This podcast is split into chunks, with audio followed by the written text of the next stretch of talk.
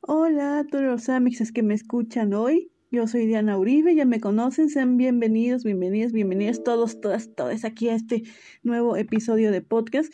Y pues ya, ¿de qué vamos a hablar hoy? O que bueno, obviamente si ya vieron el título de este episodio, ya saben de lo que vamos a hablar hoy. Y es de Top Gun Maverick. Ya sé, ya sé que es un poquito tarde para eso, pero a ver. No, y no solo planeo hablar de la película de en sí, sino de todo lo que implicó alrededor de ella. Más que nada eso, porque bueno, a ver, si ya escucharon el episodio de nuestras películas favoritas con Sergio Muñoz, saben que la película de Sergio, saludos, Sergio, fue Top Gun Maverick.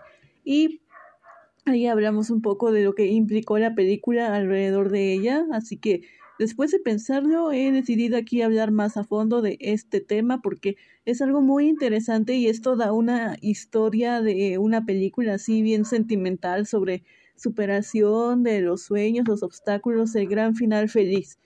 Así que, pero antes de hablar de, lleno de Maverick, obvio sí ya tenemos que traer aquí a la mesa Top Gun 1. Sí, esa de los ochentas.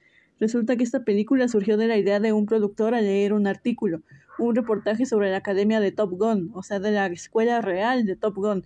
Entonces compró los derechos y contrató guionistas y un director para que crearan una historia alrededor de Top Gun.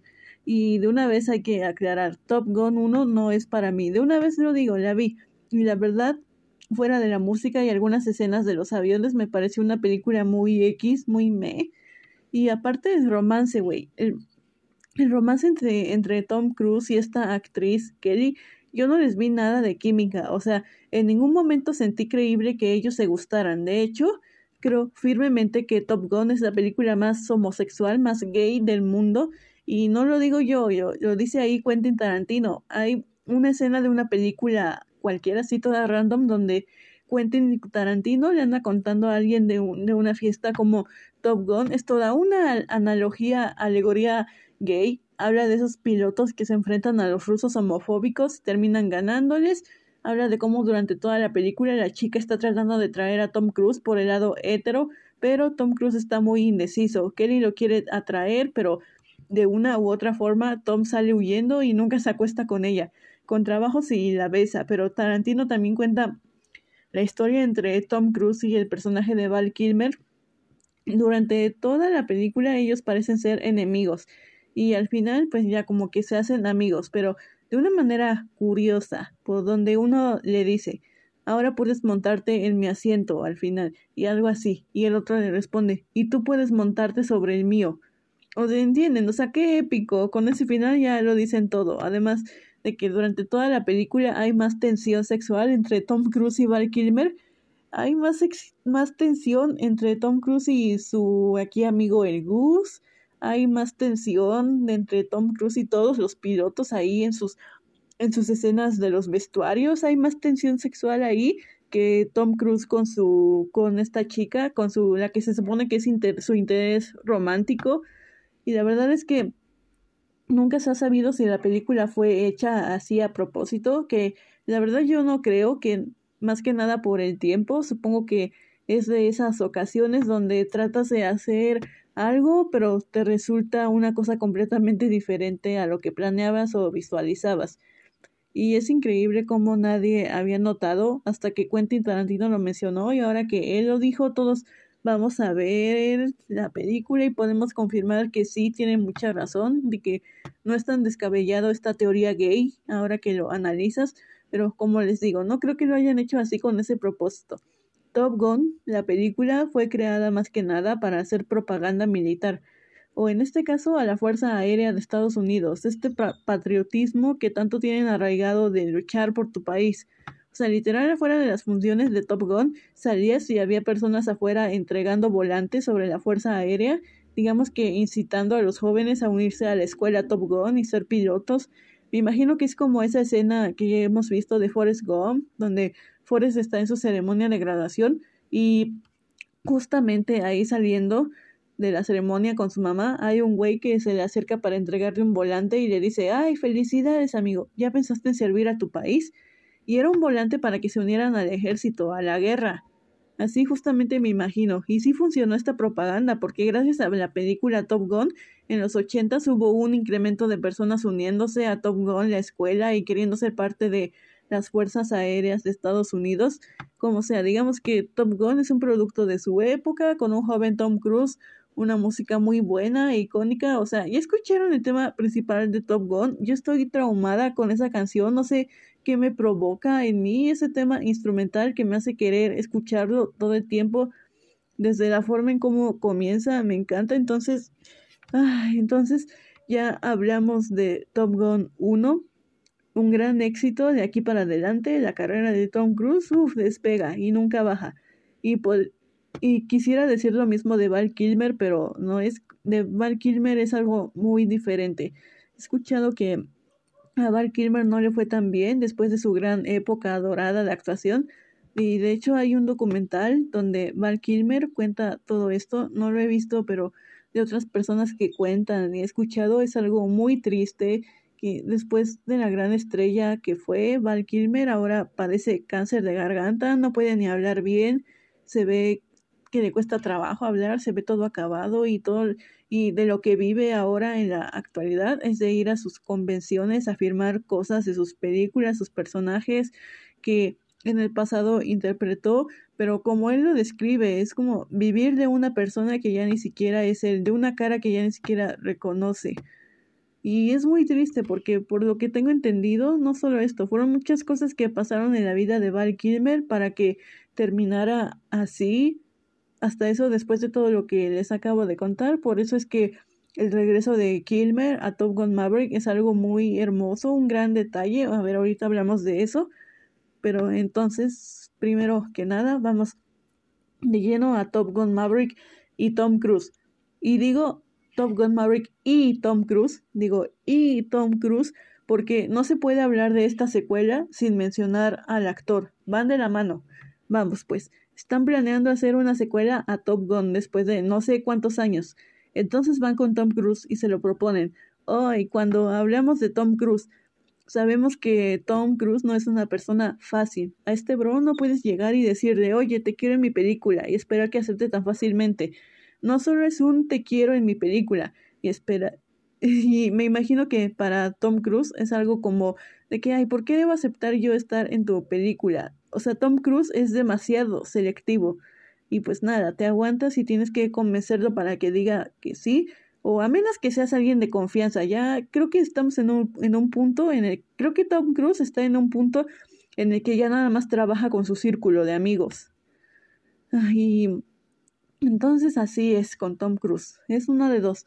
O lo convences o te pone sus condiciones para estar en tu película. O sea, es, te, te da órdenes, es tu jefe. Y eso último es si de verdad tiene ganas de estar. Y así fue con Top Gun Maverick. O sea, no es por desmeditar el trabajo de Joseph Kosinski como director, lo hizo muy bien, pero para mí, por un momento parecía que más bien Tom Cruise era el jefe. O sea, primero puso sus condiciones para volver porque si algo que no hace mucho Tom Cruise es actuar en secuelas. Ahorita creo la única excepción que puedo pensar, aparte de Maverick, sería Misión Imposible de la saga, pero por lo que me han dicho, igual él tiene, es productor, pone dinero y también porque tiene Misión Imposible aún tiene un estándar de calidad. Y aparte tengo entendido que, que sí, que en la mayoría de sus proyectos, que Tom Cruise, que ahí pone a su director, que pone dinero y todo. O sea, Aparte de actuar, él sí está muy involucrado en sus proyectos que hace. Creo que solo así sería su forma de, trabajar. Entonces, además de todas las acrobacias que se avienta el pinche Tom, o sea, ya no, ya sé que a la sociedad nos mama ver aquí cómo Tom Cruise arriesga su vida por el amor a las películas de unas formas que no te imaginas, pero ay, pero yo me pregunto, yo me pregunto, ¿cómo es que este güey sigue vivo? ¿Acaso se quiere matar? No manches, o sea, como, como no somos nosotros los que arriesgamos nuestra vida, vemos a Tom Cruise y decimos, oh, qué genial, hace sus propias acrobacias.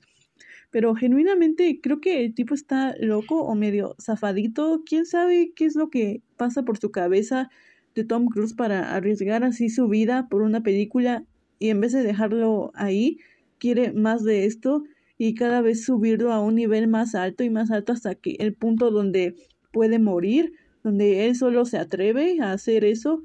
Pero pues parece que al final esta es la adrenalina lo que le encanta. Creo que esta adrenalina es lo que lo mantiene vivo, supongo. Supongo que esta adrenalina es lo que es el propósito de su vida, lo que lo hace feliz, quién sabe. Y pues con, y con Top Gun Maverick no es la excepción. Una de sus condiciones para volver a la secuela fue que Cruz y todos los actores hicieran sus escenas y, sus acrobacias en los aviones, ellos mismos, sin dobles de riesgo ni nada. Que los actores aprendan otra que sí, que los actores aprendan todo. Otra cosa que Tom pidió fue el cero uso de pantalla grande o CGI. Tom Cruise está en contra de todo esto, de los efectos especiales, de las cosas que no son reales, por así decirlo, y están hechos por computadora, que son falsos, vaya, porque ¿por qué creen que por más dinero que le puedan ofrecer, Tom Cruise nunca va a aceptar salir en Marvel? Ni se me ilusionen, por favor. Por favor, Pelicomic, ya basta, no hagas eso. Ay, pinche Pelicomic. Bueno, también otra cosa en la que Cruz está en contra son las plataformas de streaming. ¿Alguna vez han visto una película original de Netflix, de Prime o HBO Max protagonizada por Tom. No, las películas que están en... No me refiero a las películas que están en los catálogos, me refiero a una película original, dirigida a una plataforma de streaming. O sea, nunca, nunca hemos visto ni veremos a Tom Cruise protagonizando un streaming original. Nunca vamos a ver a Tom Cruise en un Netflix o un Prime original. No, Cruise antes muerto que trabajar con una plataforma de streaming. Y digamos que esta es la postura de Tom, esta postura de Tom Cruise contra el streaming fue lo que provocó el retraso de Top Gun Maverick, digamos unos tres años, creo era en 2019 cuando estaba destinada a estrenarse, pero no sé por qué cambiaron su estreno a otra fecha, pero pues después llegó la pandemia, los cines cierran, no hay estrenos y que quede algo bien claro, si hubiera quedado, si hubiera quedado por Paramount, si hubiera sido por ellos, Top Gun Maverick hubiera salido hace un buen en su plataforma Paramount Plus, pero Tom Cruise dice no, ni madres, y pues ya les dije, supongo que en Hollywood ya es como una regla, a boca a boca, una regla. Si Tom Cruise te dice que hagas algo, no dudas si lo haces. Así que todos estos retrasos durante la pandemia fue Tom Cruise peleando con Paramount para que Tom, Top Gun Maverick fuera estrenada únicamente en cines. Y pues adivinen quién se salió con la suya. Aquí ya sabemos quién se salió con la suya. Como, como ya lo había mencionado, como ya lo había mencionado Sergio Muñoz en el episodio donde colaboramos, el camino de Maverick en el cine comienza en el Festival de Cannes. Ven la película, todos lo alaban y aquí hasta recibe un premio, un reconocimiento. Y Tom Cruise aquí hace un como un ultimátum para quienes no sabían o por si todavía quedaban dudas. Tom Cruise dice algo como, yo no hago películas para plataformas de streaming, yo hago películas para el cine. Y digamos que aquí es donde Tom Cruise jura que mientras él siga vivo, él hace películas para cines, para el cine, para la pantalla grande. Es... Ay, eso, o sea, es algo tan, ay, tan, está bien aferrado a esto y la, verdad, la verdad que chido, siento que, ay, y, o sea, hasta en esta podría sonar algo mamón su actitud, pero, o sea, vean cómo está, cómo está siendo recibida Top Gun Maverick, cómo está, cómo está siendo alabado Tom Cruise. O sea, hay un, o sea, hay un video donde Spielberg ahí está felicitando y está abrazando a Tom, a Tom Cruise, diciéndole de que, de que, ay, qué gracias, que tú, tú, tú salvaste la, tú salvaste a Hollywood, así, tú salvaste los, los estrenos en cine. Que por haber por haber peleado, por, por haberse negado a que Top Gun se estrenara en streaming, el Top Gun Maverick fue el éxito que fue, me imagino. Porque me imagino que si Top Gun Maverick hubiera salido en una plataforma de streaming, o sea, no hubiera quitado lo buena, pero creo que hubiera pasado como desapercibida, muchos se hubieran olvidado de ella en un rato, no habría sido nominada a premios y no habría hecho dinero en taquilla. Sí, ay, bueno, qué bonito, ¿no? Y es que, como les digo, es, es verdad, lo que hace Tom Cruise no lo hace cualquiera en la actualidad en Hollywood, porque ahorita no, en Hollywood en la actualidad no todo el mundo está comprometido como lo está Tom Cruise. y también en general todo el equipo de Top Gun Maverick, cómo lo estuvo comprometido. Ya lo había mencionado que todos los actores de Maverick tuvieron que entrenar para estar en forma y también aprender a pilotar aviones. Y no solo eso, también tuvieron que aprender a manejar las cámaras que les ponían en sus aviones. También tuvieron que aprender sobre cinematografía para que así mientras grababan las escenas en avión todos pudieran tomar los mejores ángulos posibles. O sea, sus escenas de los aviones prácticamente las grabaron los mismos actores ellos solitos, aparte de como en cada película de acción en la que sale, Cruz quiere echarse su gran hazaña que rompa récords con sus escenas de acción. Y pues aquí no rompió récords ni nada, pero pues Tom Cruise vuela un avión así súper cerca del suelo, a una distancia muy pequeña, casi rozando con el suelo pudo haber chocado con las personas que estaban grabando, o pudo haber un accidente, pero él quería grabar así, a esa altura tan mínima, para que se viera lo más realista posible. Entonces, vamos con la película. Y ay, aquí vengo a disculparme, porque la verdad sé que en su momento yo no, yo no valoré Maverick como se merecía, porque Recién esa misma semana que la vi, yo había visto antes Everything Everywhere All at Once y pues sí, mientras veía Top Gun Maverick, algo mucho más simple, más dirigible, pues yo aún tenía Everything Everywhere resonando en mi cabeza. Y es por eso que en su momento no hablé de ella aquí. Como ya dije aquí, pero pido, como ya dije, pido perdón, sé que debía hacerlo, sé que merecía aquí su propio episodio, la película, no la valoré como se merecía, pero ya, mejor tarde que nunca. Y ya vienen los Oscar. Y, así que creo que sí, sí fue buen momento para hablar de Top Gun, a pesar de que ya había pasado algo de tiempo. Y bueno, ya. Entonces vamos ya para ir acabando, vamos con la película. Hablando de la trama de Maverick, no es que tenga un guion así súper complejo, es algo muy sencillo, es similar a la primera.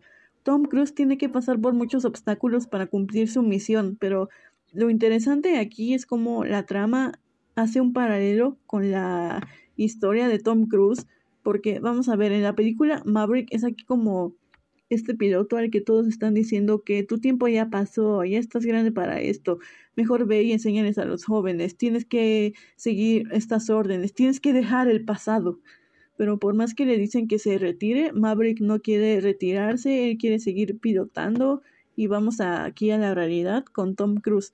Muchos dicen lo mismo, que su tiempo ya pasó, que ya está grande, que para estar haciendo todas esas escenas de acción, que mejor se retire mientras pueda, pero al igual que Maverick, Cruz se niega a irse. Esta película, Top Gun Maverick, es como un reflejo de cómo se siente Tom Cruise en Hollywood y cómo está en la actualidad. Y pues bueno, ya Tom Cruise, ya su postura ya está bien clara. Mientras, mientras Tom Cruise siga vivo, siempre va a haber alguien que luche por prevalecer esta experiencia de ver una película en la pantalla grande. Además de que Top Gun Maverick no falla. Es una película perfecta para ver en el cine todas las escenas de acción que te dejan al borde del asiento. El enfrentamiento final sientes que se te va el corazón, que te da un ataque porque todo este todo, todo está en riesgo todo el tiempo. Además, de ya vamos con este lindo detalle de la escena con Val Kilmer. Como dato curioso, también otra de las condiciones que Cruz puso para regresar a la secuela es que también regresara Val Kilmer. Que a pesar de que Kilmer estuviera enfermo, que estuviera vetado, no, no, que no importaba. Él tenía que estar en la película. Si querían a Tom Cruise, pues también que pusieran a Kilmer y su escena juntos es, es algo muy, muy lindo, no, pero también triste a la vez porque al igual que Val Kilmer en la vida real, su personaje Iceman también está enfermo, apenas si puede hablar, el personaje, su forma de comunicarse es a través de una computadora y o sea, en esta escena casi no hay diálogos de él, más que al final, ya para es, solamente es Tom, Mm, solo, Val Kilmer solo habla al final, como para darle valor a Tom Cruise de que el niño te necesita, el niño te necesita, la Fuerza Armada te necesita, tu equipo te necesita.